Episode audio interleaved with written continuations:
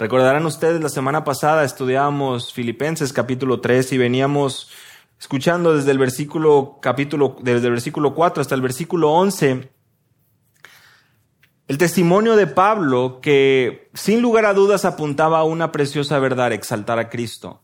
Un testimonio de su vida propia donde resaltaba, enmarcaba, ponía de manifiesto que no era en su carne, no era en su obediencia a la ley, no era en sus méritos que pudo llegar a estar en paz con Dios, sino que solamente fue a través de la obra de Cristo. No hay otra manera, no hay otra fórmula, no hay otro método. El buen comportamiento y esa lista, ¿recuerdan ustedes? De aptitudes, aún de logros, pero también de esa jactancia y orgullo de haber nacido judío, hebreo de hebreos, de la tribu de Benjamín. Eso lo leíamos y lo estudiamos del versículo 4 al versículo 11. Pero hermanos, ¿Cómo culminamos la semana pasada? Porque hoy estaremos estudiando tres versículos del 12 al 14, pero es una continuación de lo que el apóstol Pablo había estado explicando. Y por eso es que me gustaría que pudiéramos hacer memoria, aquellos que estuvimos aquí la semana pasada, aquellos que no pudieron estar, el mensaje está en la página de internet, eh, el audio y también eh, en Spotify y en Apple Music, pero la manera en que culminamos la semana pasada era recordando el ejemplo, primeramente del joven rico, Mateo capítulo 19, versículo 16. Y lo que veíamos y lo que recordábamos con respecto a este joven, a este hombre, era que él había mostrado aparente obediencia a la ley, recordarán ustedes. Aparente disciplina intachable. Cuando viene Jesús, le dice simplemente los mandamientos, guárdalos. Él dice, todos los he guardado, ¿qué me falta? Jesús le dice, ¿quieres ser intachable, quieres ser perfecto? Vende todo lo que posees, dalo a los pobres. Jesús le dice, donde está tu corazón, donde está puesto tu corazón, donde está tu confianza, es en las riquezas. Y se lo demuestra. A diferencia de las palabras de Jesús en Mateo 16, cuando se nos narra de que todo el que quiera salvar su vida la perderá. Y todo el que quiera perder su vida por causa de Cristo la hallará. Un ejemplo todavía más claro lo encontramos en Mateo capítulo 13, porque dice Jesús, el reino de los cielos es como un tesoro escondido. ¿Recuerdan ustedes? El cual un hombre halla, lo esconde y gozoso vende todo lo que tiene y compra ese campo. El, reino de los cielos es semejante a un mercader que busca buenas perlas y habiendo hallado una perla preciosa, va y vende todo lo que tenía y la compra.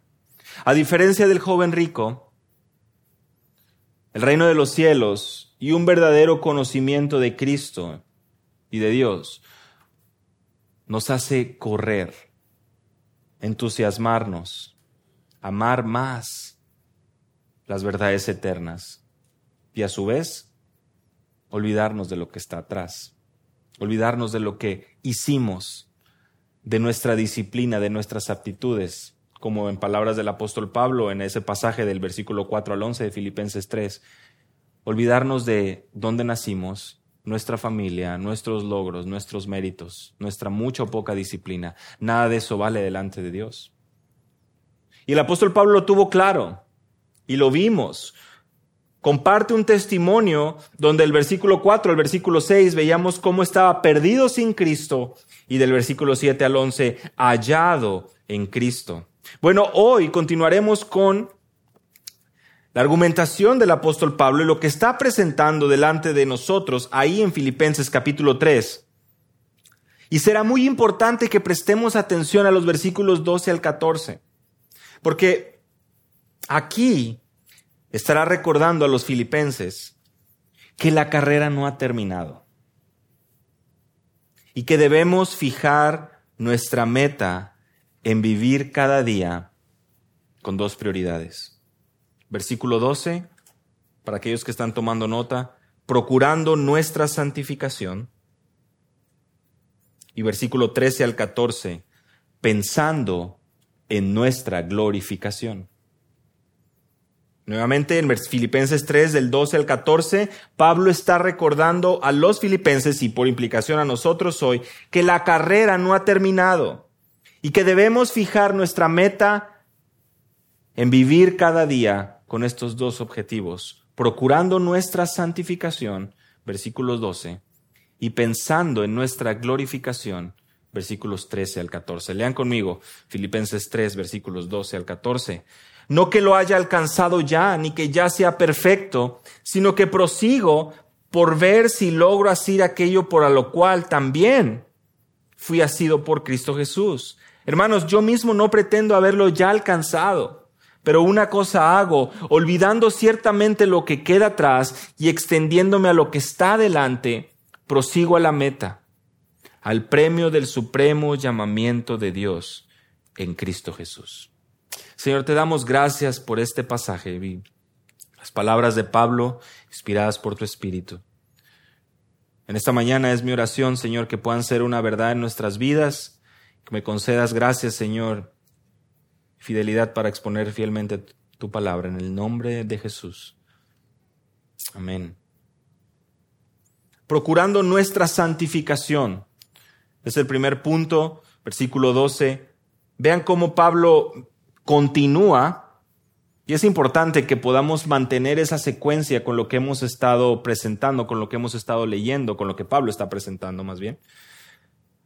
Porque él culmina el versículo 11 con una preciosa verdad, ¿recuerdan? Pensando en su glorificación, pensando en la resurrección. Dice él, a fin de llegar a la resurrección de los muertos. Habíamos visto cómo el apóstol Pablo en esos versículos 9, 10 y 11 menciona que la justificación, ese acto de ser declarado justo y que las acciones de Cristo, su, es su vida perfecta imputada en nuestro favor y su perdón a nuestro favor de manera que somos declarados justos delante de Dios, tiene implicaciones eternas de las cuales eternamente estaremos agradecidos. Pero a su vez en el verdadero creyente, la justicia de Cristo nos viste y nos lleva a actuar en santidad, versículo 10, a pasar por momentos de dificultad, cargando nuestra cruz y entendiendo que hemos sido llamados a vivir vidas que proclamen y exalten su nombre. Versículo 11, con esa certeza, con esa esperanza de llegar a la resurrección de los muertos es decir, presentarnos con Cristo en gloria. Por eso es que, a la luz de este contexto, versículo 12 dice, no que lo haya alcanzado ya, ni que ya sea perfecto, sino que prosigo, prosigo o sigo adelante a fin de poder alcanzar aquello para lo cual también fui alcanzado por Cristo Jesús, dice la Biblia de las Américas. Y es importante ver esto. Él dice, no que lo haya alcanzado ya. Esto implica el estar con Cristo, el conocerlo completamente. Tú sabes que seremos transformados y le veremos tal como Él es. Estos cuerpos de carne actual que tenemos han heredado corrupción y no pueden presentarse en Dios santo, sino que seremos transformados. Y dice el apóstol Pablo, no he llegado ahí.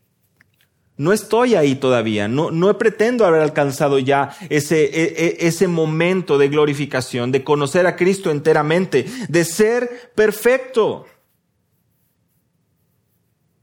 Esta implicación de perfecto nos lleva a pensar en enteramente maduro, enteramente eh, cercano a Cristo, con una vida completamente alejada de lo que nuestro cuerpo de carne nos lleva a hacer.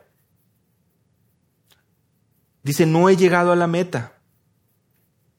No estoy ahí. Tal vez algunos de nosotros nos encontramos en diferentes etapas de nuestra vida cristiana. Y, hemos de darnos cuenta que hay un crecimiento esperado, sobre todo en aquellos que genuinamente han sido perdonados por Cristo. La madurez y el grado de crecimiento que tenemos está íntimamente ligado con su palabra, la que es nuestro alimento espiritual. Por eso es tan importante que se predique la palabra en los púlpitos en las iglesias hoy, para que el cuerpo de Cristo pueda crecer, para que los creyentes puedan madurar, para que podamos crecer espiritualmente y no estemos estancados, regresando una y otra vez a lo que ya sabemos, entre comillas.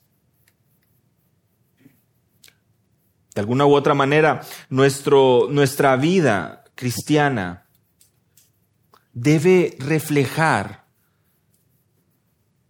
nuevamente, si genuinamente hemos sido salvos del pecado, que estamos en una dirección. Es muy importante, y esto se recuerda en varias ocasiones, no es la perfección, sino la dirección de nuestra vida. ¿Por qué? Lo estamos viendo. Implica un esfuerzo, dice el apóstol Pablo, prosigo, sigo adelante, dice la Biblia de las Américas. Es decir, hay una dirección hacia donde avanzas. Hay un, hay un momento, hay un antes y hay un después. Lo vamos a ir viendo conforme avanza aquí el apóstol Pablo. Y la palabra prosigo en el original implica un esfuerzo. De hecho, tiene la idea de ser perseguido. Y la, la utiliza en un par de ocasiones aquí en este texto. Te pregunto yo, ¿cuál es la imagen que tenemos cuando alguien es perseguido? ¿Cuál es esa adrenalina que corre por las venas, verdad? Si pensemos a lo mejor en una película.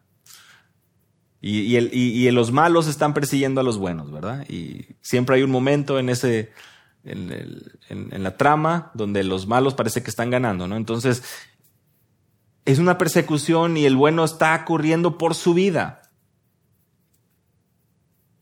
No vemos, a una, no vemos a una persona cruzada de brazos, tranquilo, esperando, sino que vemos a uno que está realmente huyendo con todo lo que tiene. Bueno, en el sentido figurado nos da precisamente la intensidad y la búsqueda realmente incesante de aquel que no está pasivo. El apóstol Pablo dice, no pretendo haberlo alcanzado ya, no lo he alcanzado ya, no estoy donde debería estar o donde Dios me ha llamado a estar, con Él en gloria para siempre, con un entendimiento de Él completo y gozando de Él por siempre. Todavía me hace falta, por eso es necesario seguir adelante. Por eso este primer punto hablamos de procurando nuestra santificación. Hermanos, porque nuestra santificación o la búsqueda de la santificación nos hace ver dos realidades importantes. La mortificación del pecado, esto que es dar muerte al pecado que hay en nuestras vidas y poder tener clara la dirección en la que vamos, viviendo para Él, la vivificación, viviendo para Cristo. La palabra prosigo en el original la encontramos en varias partes del Nuevo Testamento y siempre o en varias ocasiones cuando se hace referencia a la actitud del cristiano es muy concreta. Es muy concreta y les voy a dar algunos ejemplos nada más y si tienen notas yo creo que va a ser bueno que lo puedan anotar porque voy a ir a lo mejor un poquito rápido. Pero por ejemplo, en ese seguimiento o en esa búsqueda incesante,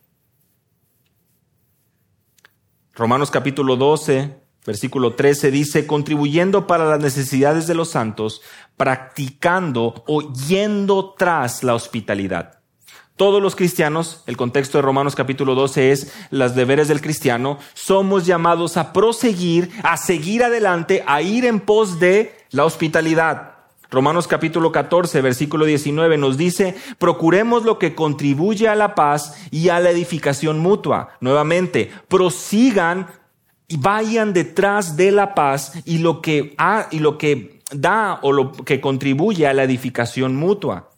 Santidad, Primera de Corintios capítulo 14, versículo 1. Nuevamente, esa búsqueda incesante, ese procurar, ese ir en pos de el amor. Deseada ardientemente los dones espirituales. procurad alcanzar el amor. Hacer el bien, 1 de Tesalonicenses capítulo 5, versículo 15. Nuevamente esa preciosa recordatorio que le hace Pablo a la iglesia en Tesalónica de que puedan vivir vidas que estén realmente glorificando a Dios, aunque están esperando la venida del Señor, y en esa espera, procurad siempre lo bueno los unos para con los otros. Vayan en pos de lo bueno, aquello que es de edificación los unos a los otros. Primera de Timoteo capítulo 6 versículo 11, vayan en pos de aquello que procura y que busca la justicia huye de estas cosas. Le dice Pablo a Timoteo, tú, hombre de Dios, huye de estas cosas y persigue, sigue, ve delante de la justicia, la piedad, la fe, el amor, la perseverancia y la amabilidad. ¿Te das cuenta? ¿Dónde está ese énfasis de una búsqueda continua? Pero no, no, no, nada más de labios, sino una búsqueda que realmente implica un esfuerzo, un morir a mis deseos y buscar aquello que agrada a Dios. Hermano, ahí está nuestra meta. Hablamos de la hospitalidad, hablamos de la paz mutua, hablamos de la santidad, de hacer el bien, de la justicia, de aquello que honra a Dios, de aquello que permite que muramos a nosotros mismos. La justicia, la fe, el amor, la paz. Pablo es muy claro cuando le escribe a Timoteo. Huye de las pasiones juveniles, huye de estas cosas y sigue. Es el mismo contexto. Para nosotros la palabra huir es clara, la entendemos perfectamente. El que huye es porque lo están persiguiendo, el que huye es porque está en peligro. Bueno, esa misma idea, esa misma intensidad que vemos en una persona que está huyendo por su vida, ahora pasémosla al otro lado y veamos que no solamente debe huir en cualquier sentido. Huimos de eso porque vamos en la dirección de aquello que honra a Dios. Es importante, hermanos, que desde este momento podamos darnos cuenta esas referencias al esfuerzo que requiere y la disciplina que requiere y que nos llama la escritura.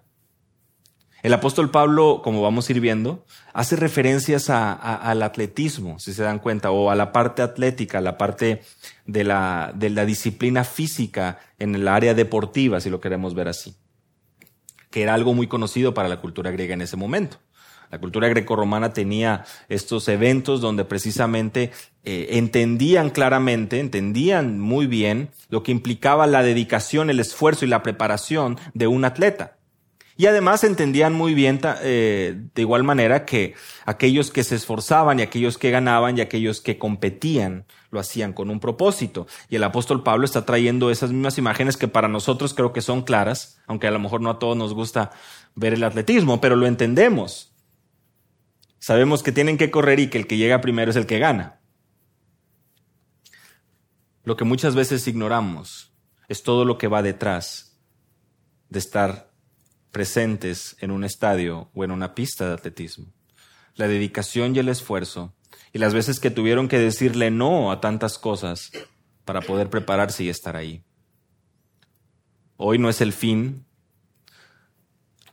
santificar el atletismo o ese tipo de prácticas, sino más bien entender cómo e, ese tipo de cosas nos hablan y nos muestran una disciplina que el hombre está dispuesto a hacer por una corona corruptible.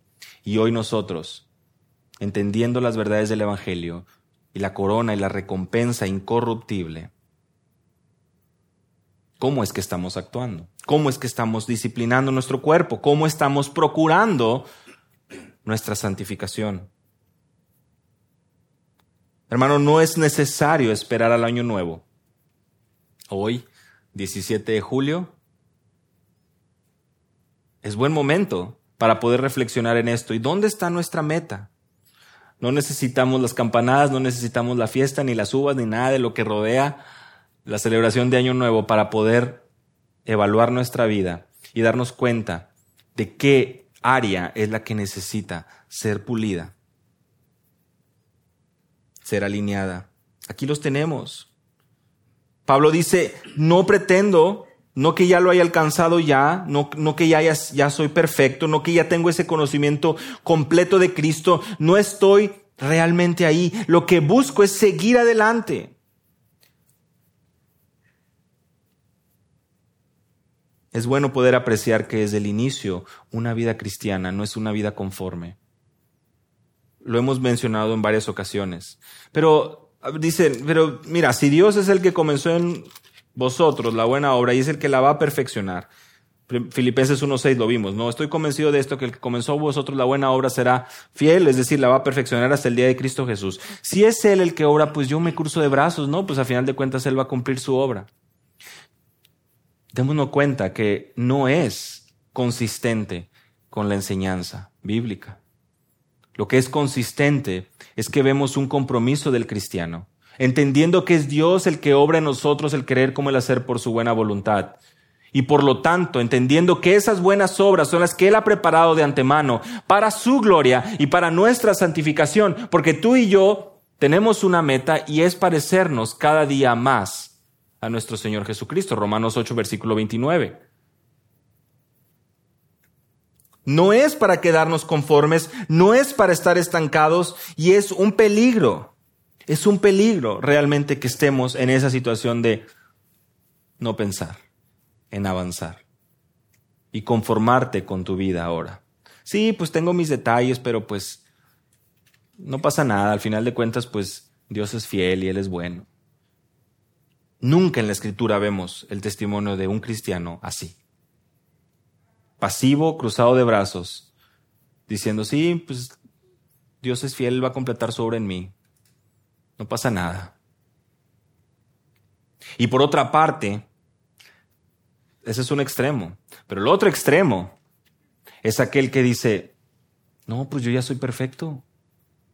Yo ya no peco. Nada. Yo ya, Dios me, Dios me ha salvado y Él demanda santidad. Y por lo tanto yo ya soy perfecto, yo, yo nada. El peligro de pensar que ya somos perfectos es la insensibilidad de su propio pecado y la ceguera de su propio corazón. La realidad es que están esos dos polos, que tal vez tú no habías escuchado ni de uno ni de otro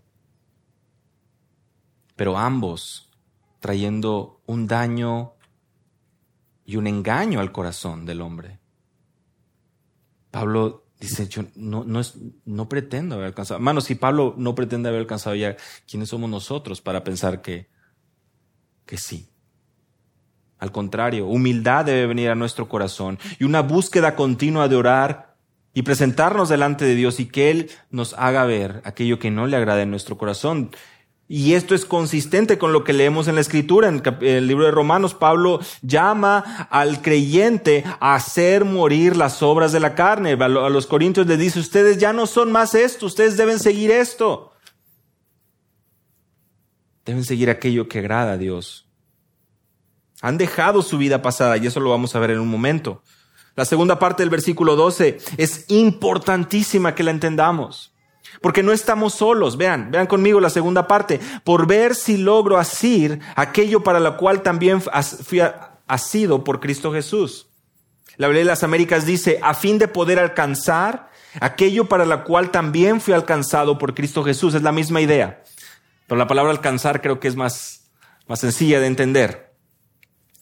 Para ver si logro alcanzar, para ver si logro ganar, dice Pablo, aquello para lo cual también fui alcanzado por Cristo Jesús. Ahora es muy importante que veamos algo aquí.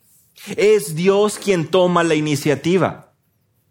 Dice Pablo, quiero alcanzar yo aquello para lo cual Dios me alcanzó. Es decir, Él me alcanzó primero y ese alcanzarme a mí tiene un propósito. Y quiero alcanzar ese propósito. Quiero vivir a la luz de esa verdad.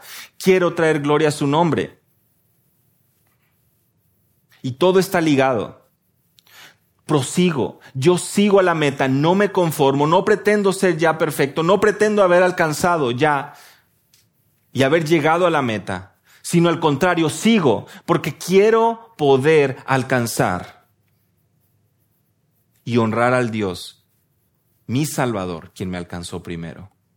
Aquel que dio su vida por mí, aquel que vivió una vida perfecta que yo no podía vivir y por el cual hoy, hoy al cual hoy me debo. Ahora, importante es pensar en el contexto particular de Pablo. ¿Para qué fue alcanzado él? Lo tenemos en la escritura. Por supuesto que tenemos un contexto claro de todos los creyentes, como lo mencioné hace un momento, Romanos capítulo 8, 28, 29 nos lleva a pensar y nos apunta a que nuestro propósito en esta tierra es glorificarlo a Él al parecernos cada día más a Cristo. Pero el apóstol Pablo, lo tenemos claramente en la escritura, tenía un propósito. ¿Y cuál era ese propósito? Hechos capítulo 9, versículo 15 y 16 nos recuerda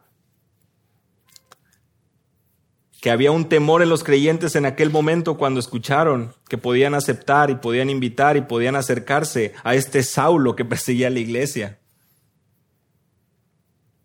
Ananías dice, Señor, he oído mucho acerca de este hombre y cuánto mal le ha hecho a tu iglesia, a tu nombre. Y la respuesta de, del Señor a Ananías, un discípulo, versículo 15 de Hechos 9, él, Pablo, Saulo, me es un instrumento escogido. Ven, para llevar mi nombre en presencia de los gentiles, de los reyes y de los hijos de Israel. Versículo 16 es tremendo, porque yo le mostraré cuánto debe padecer por mi nombre. ¿Para qué fue alcanzado Pablo? Y esto lo vemos recurrente, eh, el testimonio de Pablo y su corazón por los gentiles, el apóstol a los gentiles, para poder testificar a los gentiles, a los reyes y a los hijos de Israel acerca de Cristo. Y además a padecer por causa del nombre de Él. Si un hombre tan entregado, si un hombre tan útil, instrumento escogido. Pasó por estas dificultades, estas situaciones que leemos hoy, él padeció. ¿Quiénes somos nosotros? Si nuestro mismo maestro sufrió y padeció, ¿quiénes somos nosotros para buscar sacarle la vuelta a una realidad? En este mundo tendremos aflicción, pero somos llamados a confiar, porque Él, nuestro Señor, ha vencido, ha vencido al mundo.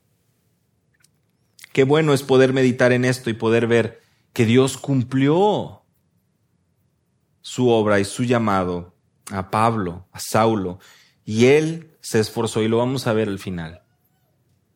Lo leímos hace un momento en la lectura bíblica. Primero Timoteo, segundo Timoteo, ¿cómo termina Pablo diciendo? He peleado la batalla. Así que esta vida, lo que tenemos por delante, si Dios nos da la oportunidad, debe ir orientada a una realidad.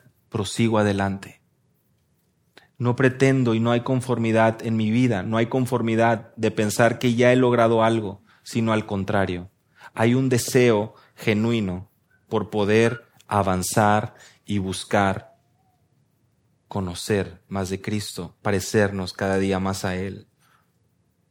Proseguimos, como lo mencionábamos, en todas estas virtudes cristianas. ¿Y cómo es que proseguimos? ¿Cuál es o qué es lo que hay detrás de esta palabra proseguir?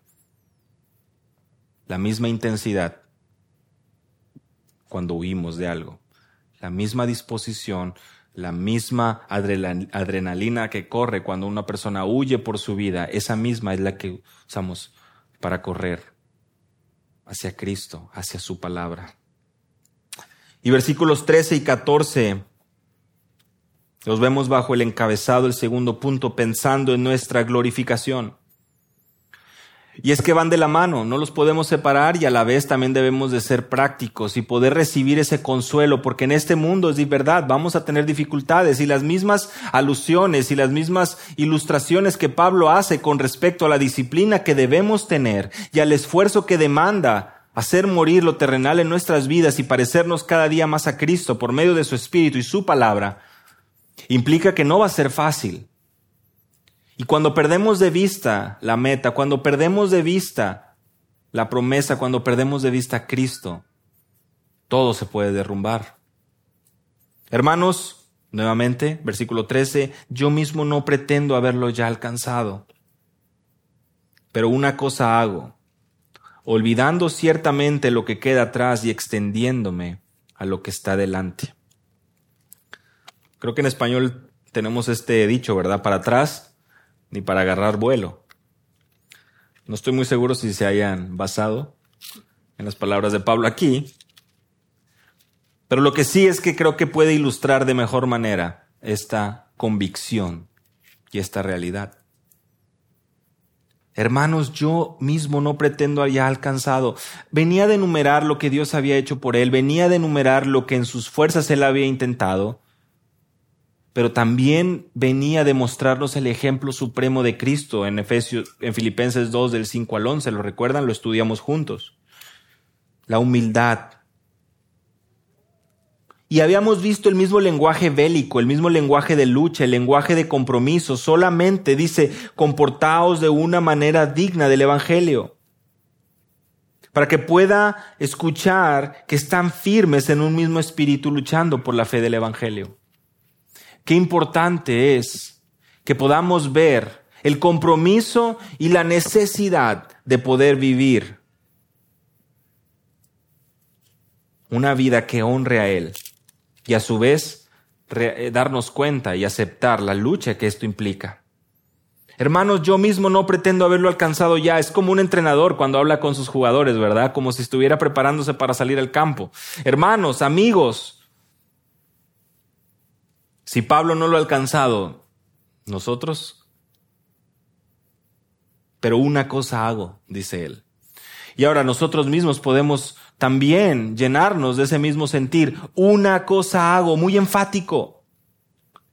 Pablo no tenía tres, no tenía cuatro, no tenía cinco metas. Dice, una cosa hago. Él era un hombre con una prioridad. Una cosa hago. Y para poder avanzar, sabemos que necesitamos objetivos. Para poder ser eh, buenos en nuestro trabajo para poder proveer esos resultados que busca la empresa donde laboramos, para poder salir adelante en un contexto de conjunto que implica un equipo, para poder salir adelante en nuestras propias eh, metas personales, debemos de tener claro hacia dónde nos vamos a dirigir, dónde vamos a fijar nuestra mirada, dónde está el premio. Un atleta lo tiene bien claro, él se prepara tal vez cada, para estar listo cada cuatro años y poder llegar a estar en óptimas condiciones con el fin de obtener una de las tres medallas disponibles. Nosotros como creyentes también tenemos que tener nuestra meta clara. Una cosa hago. Cuando hablamos de eh, estas armas eh, que, se pueden utilizar pues para cacería, para tantas cosas. Vemos a, los cazadores con, con la mira, ¿verdad? Con, con la oportunidad de poder a larga distancia poder percibir y ellos tienen que enfocar. También lo vemos esto en el tiro, ¿verdad? En el tiro deportivo. Ellos eh, les avientan eh, blancos o les, les, avientan este, diferentes cosas a las que tienen que disparar. Ellos tienen que, que, reaccionar rápidamente, pero tienen que poder accionar o pueden que tener, fijar su vista, utilizar la mira y poder realmente eh, estar seguro que están enfocando, que están eh, atendiendo hacia dónde deben de prestar toda su atención. El autor de Hebreos es muy claro porque para todo creyente, Hebreos capítulo 12, versículos 1 y 2, nuestros ojos, lejos de estar en las cosas de este mundo, lejos de estar en lo que puede estar distrayendo nuestra atención, lejos de fijar nuestros ojos en lo que este mundo ofrece, Él dice, puestos los ojos en Jesús. Pero déjenme les leo el versículo 1 y el versículo 2, Hebreos 12.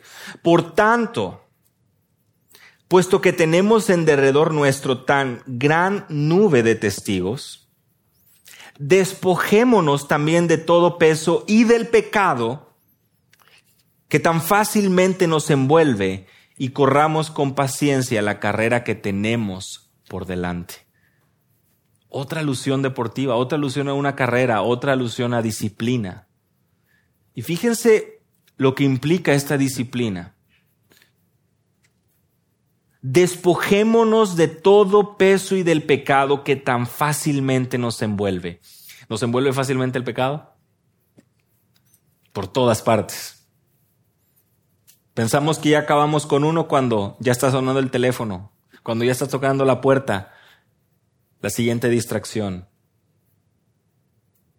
el siguiente recordatorio. El pecado, dice, despojémonos una acción continua, una acción que debemos nosotros y una decisión que debemos nosotros también tomar, por supuesto, en armonía con lo que Dios ha hecho por nosotros, en respuesta por su amor. Y dice, corramos con paciencia la carrera que tenemos por delante. Nuevamente, corramos disciplina, paciencia, tiempo. Y eso es algo que no nos gusta. Por eso es que nos gusta mucho el microondas, porque ahí todo sale muy rápido. Para los frijoles, pues las ollas express, ¿verdad? Porque pues también no nos gusta que, o no nos gusta cuando tarda mucho.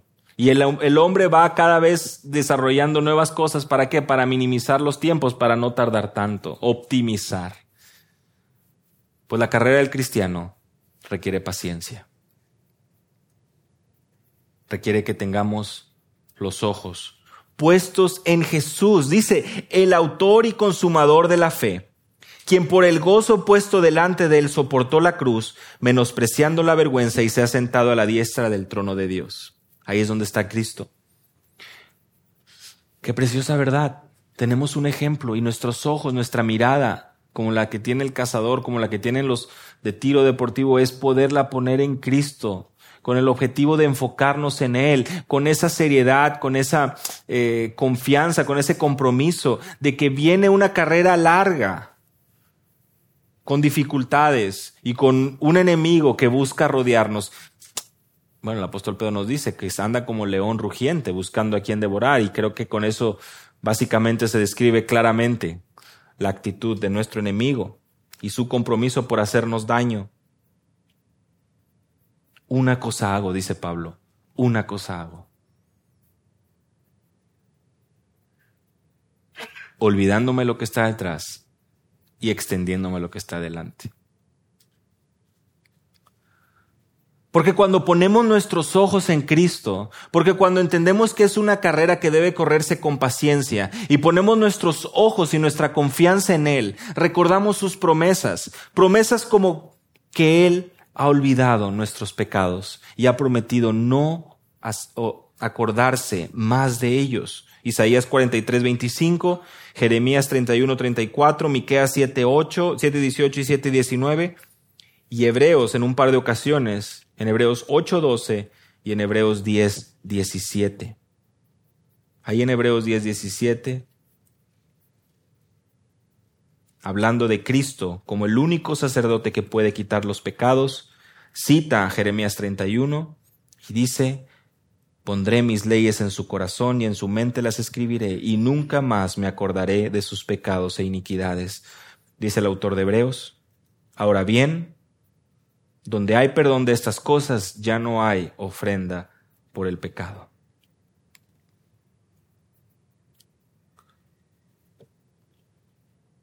Pablo dice, olvidándome lo que queda atrás. Hermanos, ¿cuántas veces hemos visto algún corredor que mientras va corriendo se voltea completamente, empieza a correr hacia atrás para ver qué tan lejos o cerca vienen sus rivales. No es común. Es más, siquiera voltear un poco para atrás es muy poco común. Sí puede llegar a suceder. Recientemente, corredor Usain Bolt 100 metros plano, tipo rompió todos los récords, ¿no? Aquellos que saben de deportes seguramente se acordarán. Y hay una carrera de sus últimas donde, donde está espejeando, ¿verdad? Volteando un poquito para atrás. Esa es la confianza que el hombre tenía. Pero esto para nada es común. Y mucho menos, les digo, alguien que se voltea por completo y empieza a correr hacia atrás para ver todo lo que sucede. La, meta y, la ilustración que podemos tener aquí claramente es, bueno, pensemos en los caballos cuando los preparan también para sus carreras y no tienen oportunidad para estarse distrayendo en nada más o, no tienen o se les busca también dirigir en una manera clara, una dirección bien, bien establecida, de manera que no hay oportunidad. ¿Por qué? Porque tenemos un pecado que busca abrazarnos y tenemos un enemigo que busca hacernos caer y recordarnos lo que éramos, lo que vivíamos, en lo que nos gozábamos y cuánto disfrutábamos de ser todo aquello que deshonraba a Dios o que deshonra a Dios. Hermanos, el pasado ya es historia y si nuestro Salvador nos ha perdonado y ha prometido no acordarse más de nuestras iniquidades, ¿quiénes somos nosotros para estarlo recordando? Pablo dice, olvidando lo que queda atrás. Sabiamente también lo podemos ver en términos humanos. No podemos cambiar el pasado. No hay nada que podamos hacer con lo que ya sucedió. Extendiéndome lo que está por delante. Literalmente, extenderse con todo lo que tiene, al límite. Cuando vemos eh, las eh, competencias de natación, pues no se alcanza a lo mejor a distinguir mucho, pero cuando ponen esa toma que está por debajo del agua, vemos que ellos están cada brazada, pues buscando extenderse lo más posible y llegar a tocar la pared primero que los demás. Un sacrificio extendiéndome a lo que está delante. Es muy importante que una y otra vez podamos darnos cuenta de la realidad, del esfuerzo, de la disciplina que el apóstol Pablo está enseñando aquí. La vida cristiana no es pasiva. Pero no era una vida de gozo, por supuesto. Porque conforme avanzamos nos, nos damos cuenta de cómo Dios va proveyendo para nuestras necesidades y cómo Él es fiel. No todo es sufrimiento, pero todo involucra honrar a Dios. Y, a todos, sin duda, nos ha tocado a lo mejor situaciones difíciles, complicadas, a algunos más que otros. No es una competencia. Pablo no está aquí peleando por a ver quién va a sufrir más, ni estableciendo quién va a sufrir más o menos. Pero todo creyente, todo creyente procura su santificación, procura negarse y seguir, proseguir, alcanzar aquello por lo cual Cristo Jesús lo ha alcanzado que el apóstol Pablo lo tenía claro, apóstol de los gentiles, y nosotros sabemos parecernos cada vez más a Cristo, lo mencionaba ya un par de ocasiones en Romanos 8, pensando y recordando y meditando en que si nuestros ojos están fijos y puestos en Cristo, el autor y consumador de la fe, no tenemos por qué acordarnos más de lo que queda atrás, sino que seguimos adelante. Y Pablo tenía muy clara, porque él dice aquí, prosigo o extiendo, me extiendo a lo que está delante. ¿Qué es lo que está delante? A lo mejor se preguntan, ¿no? O sea, ¿a, qué se refiere?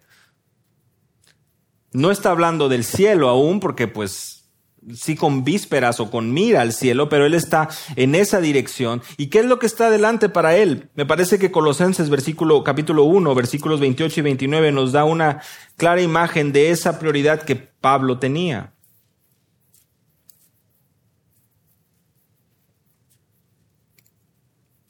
Colosenses se encuentra en unas páginas adelante de donde estamos en Filipenses 3 y ven el versículo 28, a Cristo proclamamos, a Él nosotros proclamamos, amonestando a todos los hombres y enseñando a todos los hombres con toda sabiduría, a fin de poder presentar a todo hombre perfecto en Cristo. Y con este fin también trabajo, esforzándome según su poder que obra poderosamente en mí. ¿Qué es lo que está por delante de Pablo? ¿Qué es lo que él tiene en puerta?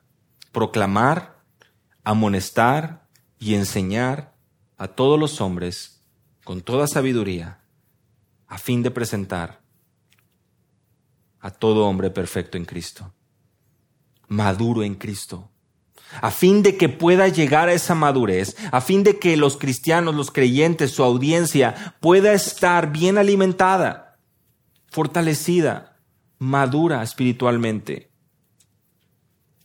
Y el versículo 29 con este fin, con ese fin de poder amonestar, enseñar y proclamar a Cristo, trabajo, esforzándome según su poder que obra poderosamente en mí. Es muy lindo poder ver que en esos momentos de dificultad, de esfuerzo, también tenemos el reconocimiento de que es Dios quien obra y da la fortaleza al creyente. ¿Qué es lo que estaba por delante? ¿Qué es lo que tenía en puerta Pablo? ¿Qué es lo que seguía? ¿A qué era aquello que los, se extendía? Se esforzaba para cumplir el llamado que tenía de parte de Dios, proclamar a Cristo, amonestar y exhortar y enseñar a los hombres, con el fin de que puedan llegar a ser maduros en Cristo, que fin de que puedan ser perfectos en Cristo.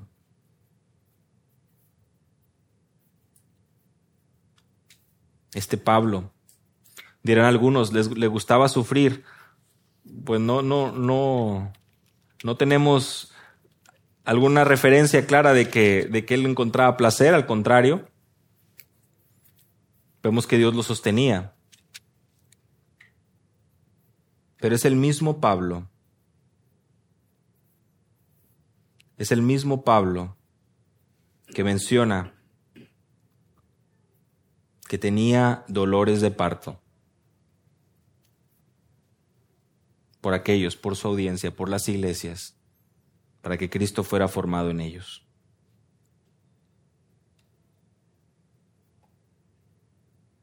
Hijos míos, dice Gálatas 4:19, por quienes de nuevo sufro dolores de parto, hasta que Cristo sea formado en vosotros. ¿Puedes creer eso? Ese es el compromiso y la dedicación y el nivel de esfuerzo y el nivel de estar unidos uno a uno con su audiencia.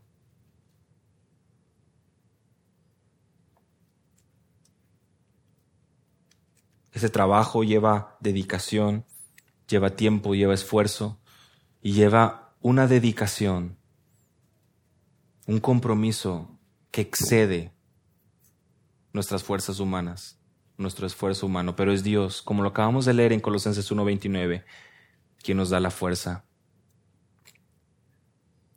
¿Realmente estamos en ese límite para conocer más a nuestro Señor? El ejemplo de Pablo nos debe dejar con una clara señal, con una clara dirección de dónde debemos estar. Basta simplemente con apreciar los términos que utiliza para darnos cuenta que Él no está jugando y que no está cruzado de brazos. Versículo 14, prosigo a la meta. Otra vez la palabra, prosigo, ya la habíamos estudiado en el primer versículo, en el versículo 12 cuando hablábamos de aquello que implicaba ese sentido de ser perseguido, esa vitalidad, ese estar esforzándose, esa adrenalina que te lleva más rápido, bueno, prosigo a la meta. Y aquí sí se presenta la palabra meta, ¿no? Al premio del supremo llamamiento de Dios en Cristo Jesús. Es Pablo quien, quien usaba ese tipo de ilustraciones, ese tipo de palabras, ese tipo de frases atléticas para podernos hacer ver la realidad y el compromiso. Es el mismo que en 1 Corintios 9, 24 al 27 dice, esos, los que corren en el estadio, corren por un premio, se abstienen de todo por una corona corruptible, pero nosotros una incorruptible. Versículo 26, de esta manera yo corro, no como sin tener meta, y de esta manera peleo, no como dando golpes al aire sino que golpeo mi cuerpo y lo hago esclavo, no sea que habiendo predicado a otros yo mismo sea descalificado. Su disciplina, su anhelo por parecerse más a su maestro, para poder glorificar a Dios, lo llevaba literalmente, hermanos, golpear su cuerpo, es decir, dejar marca, dejar moretones, mostrar esa disciplina, mostrar ese esfuerzo y ese compromiso. Esa es la idea, esa es la ilustración. Es ahí donde Pablo quiere que nosotros podamos enfocar nuestra atención.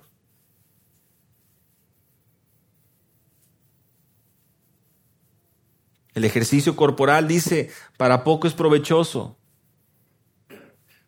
para poco aprovecha. Por supuesto, no está diciendo que para nada, simplemente dice que tiene un provecho mínimo comparado, dice, al ejercitarse en la piedad. Pues tiene promesa. Qué lindo es esto. Tiene promesa para la vida presente y para la futura. Hablábamos con los hombres este jueves acerca de la corona y los, la recompensa que Dios tiene y las obras que como creyentes hacemos y el valor eterno.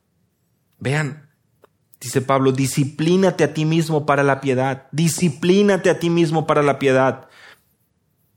El ejercicio corporal, el ejercicio físico para poco aprovecha, pero dice, la piedad tiene una promesa presente y futura. ¿Recuerdan este segundo punto? Pensando en nuestra glorificación. Porque no podemos separar una cosa de la otra. Porque Dios es justo, Él es fiel y Él es galardonador de los que le buscan. Tenemos un premio, el cual el joven rico no estaba dispuesto a alcanzar, porque eso implicaba dejar sus posesiones terrenales, su riqueza en esta tierra. ¿Cómo estamos nosotros? ¿Y cómo es que nosotros respondemos ante esta realidad? Cristo es nuestro premio. Cumplir su voluntad, parecernos más a Cristo, ser fieles hasta el fin, ser transformados y verlos tal como Él es. Primera de Juan 3, 1 y 2. Al premio del supremo llamamiento de Dios en Cristo Jesús. Cuando las cosas de este mundo pierden su valor a la luz de la eternidad, es cuando nuestros ojos están fijos en Cristo el autor y consumador de la fe, cuando el amor que Él tiene por nosotros opaca y nubla todo lo que podamos hacer en esta vida, toda diversión que podamos obtener en una noche, en dos noches, en una semana, en tres semanas, todo eso se opaca y se nubla. Cuando entendemos que todo es pasajero y nuestro cuerpo continuamente necesita más, y tal y como la mujer samaritana, contamos el número de fracasos en nuestra vida. Hoy Cristo, en su palabra, nos presenta el agua que si bebemos de ella, nunca más tendremos sed. Nunca más tendrás que contar tus fracasos, porque tal y como dice el apóstol Pablo, ya no miras a lo que quedó atrás, y porque nuestro Salvador ha prometido olvidarse de esos, olvidarse de nuestros pecados pasados. Y como creyentes, obedientes, procurando nuestra santificación, procurando la santidad, versículos 12 y versículos 13 y 14, pensando en nuestra glorificación, pensando en estar con Cristo por la eternidad. El premio, el premio es dado al final de la carrera. Y si estamos esperando nuestro premio en esta tierra, debemos examinar nuestro corazón.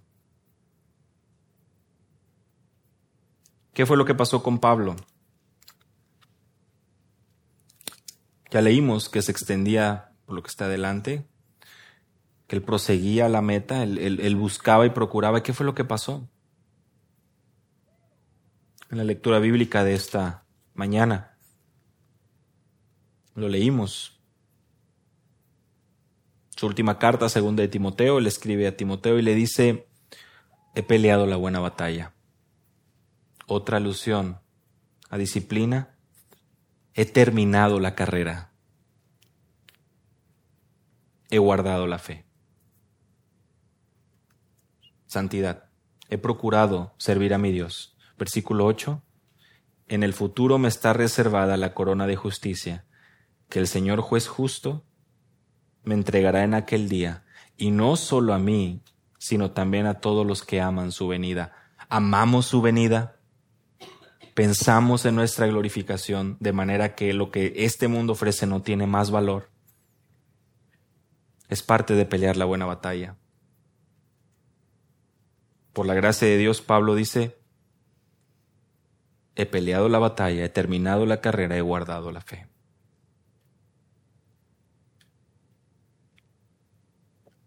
Versículos 16 al 18 del mismo segundo de Timoteo 4, para terminar. Él narra sus dificultades, él narra el dolor.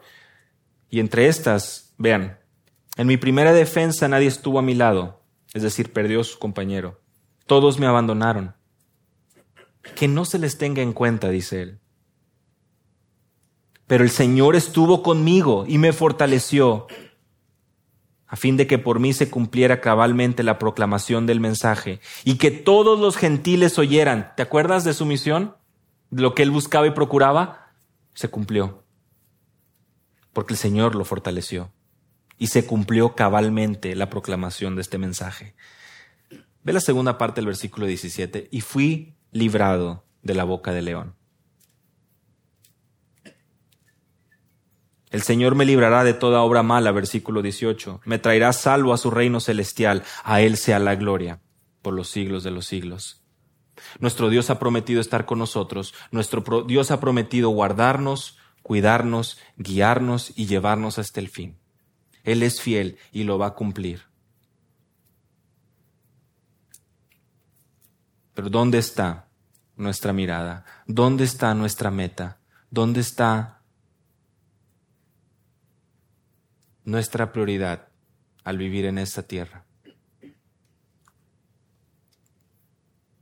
El apóstol Pablo, por la gracia de Dios, cumplió y tenemos su testimonio en las Escrituras. Que Dios nos guarde y nos conceda el poder también culminar la carrera, guardar la fe, pelear la buena batalla para la gloria del Señor. Señor, gracias. Gracias te damos, Padre porque no hay mayor gozo que el poder darnos cuenta cómo tu palabra nos habla, nos exhorta y cómo nos da testimonio, Señor, de tu poder, de tu verdad, de tu amor para con nosotros. Hoy anhelamos poder ser obedientes y que tu palabra produzca ese crecimiento eh, y que tú te glorifiques en el crecimiento de esta semilla en nuestros corazones. Lejos de confiar en nuestras fuerzas que nos ayude a poder darnos cuenta nuestra dependencia de ti y que podamos glorificarte. Te pido por mis hermanos, Señor. Por cada uno de los que estamos aquí reunidos, los que no pudieron venir. Que tú nos concedas, Señor, la fortaleza,